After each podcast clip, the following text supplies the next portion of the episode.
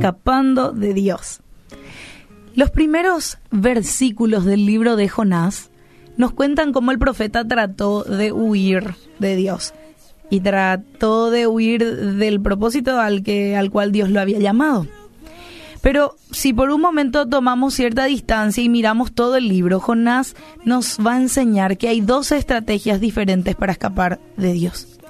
Y Pablo las describe en Romanos 1 al 3.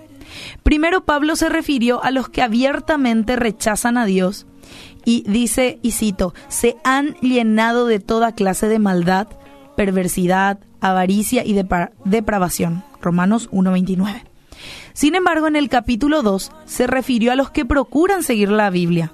Dependes de la ley, y cita, e, y te jactas de tu relación con Dios, que conoces su voluntad y sabes discernir lo que es mejor porque eres instruido por la ley. Eso está en Romanos 2, 17 al 18.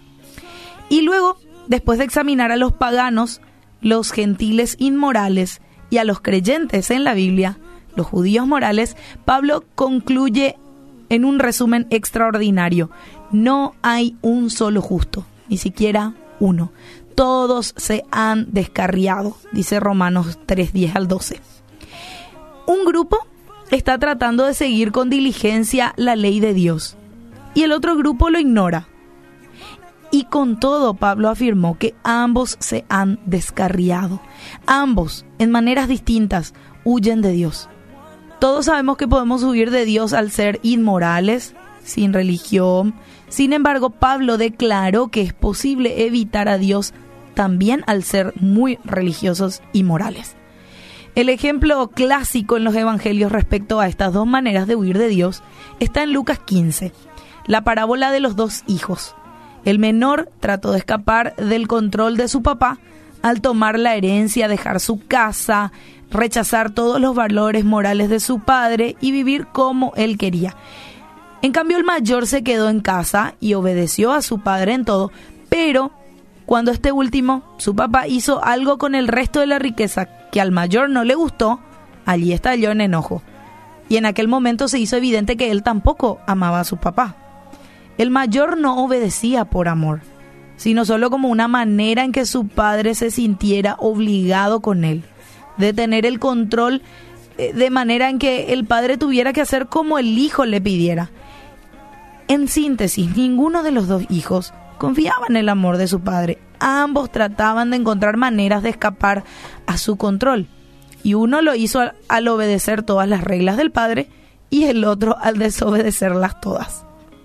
Y ambas maneras para escapar de Dios aceptan la mentira, la misma, ¿sí? De que no podemos confiar en que Dios siempre va a procurar nuestro bien. Pensamos que tenemos que obligar a Dios para que nos dé lo que necesitamos dame, ¿verdad? Aunque obedecemos a Dios en apariencia, no lo estamos haciendo por Él, sino por nosotros. ¿Sí? Al procurar cumplir sus reglas, pareciera que Dios no nos trata como sentimos que merecemos. La apariencia de moralidad y de justicia, mira, se pueden colapsar de repente. El alejamiento interno de Dios, que había estado ocurriendo ya desde hace cierto tiempo, se convierte en un rechazo evidente y externo. Nos enojamos con Dios y nos alejamos.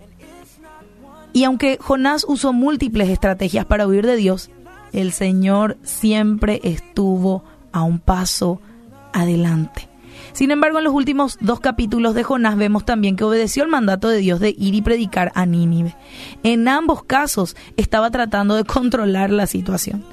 Cuando Dios aceptó el arrepentimiento de los ninivitas, del mismo modo que el hermano mayor en Lucas 15, Jonás reaccionó con la ira ante la gracia y la misericordia de Dios hacia los pecadores.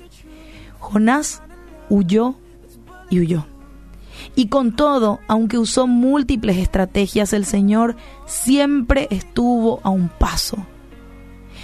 Y también Dios varía sus estrategias y quiero que atiendas porque continuamente extiende su misericordia hacia nosotros de varias maneras, aunque no lo comprendamos ni merezcamos. ¿verdad? La historia de Jonás, con todas y sus situaciones difíciles, se trata de cómo Dios toma a Jonás, algunas veces de la mano y otras veces del cuello, para mostrarle qué es lo que Él quiere hacer. Así que que podamos reflexionar y aprender y, y entender que no podemos huir de Dios. Él siempre va a estar un paso adelante nuestro.